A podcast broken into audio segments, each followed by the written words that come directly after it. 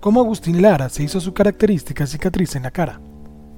El flaco de oro se distinguió por la gran marca que tenía desde una comisura de la boca al final de su mandíbula, pero esta nunca fue impedimento para que llegara al éxito profesional y sentimental.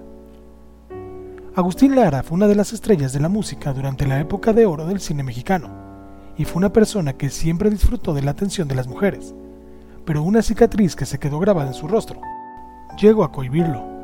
Entre los compositores de música más importantes que ha tenido México se encuentra Agustín Lara, quien siempre dio de qué hablar, no solo por su evidente talento en la creación de melodías, sino porque lograba conquistar a cientos de mujeres con su romántica forma de ser, llenándolas de regalos y bonitas notas de amor.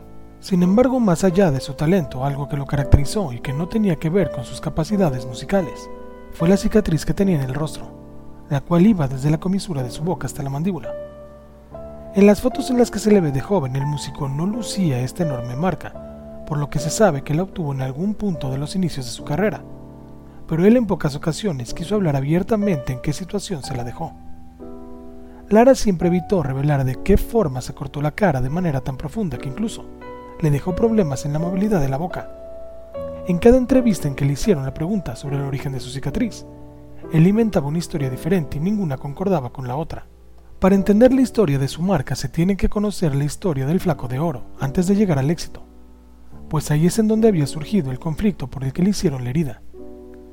El compositor de Farolito vivió su juventud entre hoteles y cabarets, en donde se ganaba la vida tocando el piano e intentando sobrevivir al hambre que le dejaba el poco dinero que obtenía como remuneración.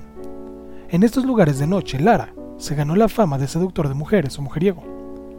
Logró conquistar a varias de las vedettes que trabajaban en los centros nocturnos y con algunas de ellas llegó a involucrarse, algo que no le habría agradado a todas, pues los celos afloraban entre las compañeras.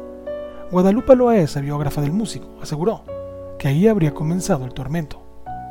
De entre todas las mujeres que se encontraban en el cabaret en el que trabajaba, Agustín se habría involucrado con una que se llamaba Estrella, pero al poco tiempo habría tenido un encuentro con otra, lo que molestó profundamente a Estrella.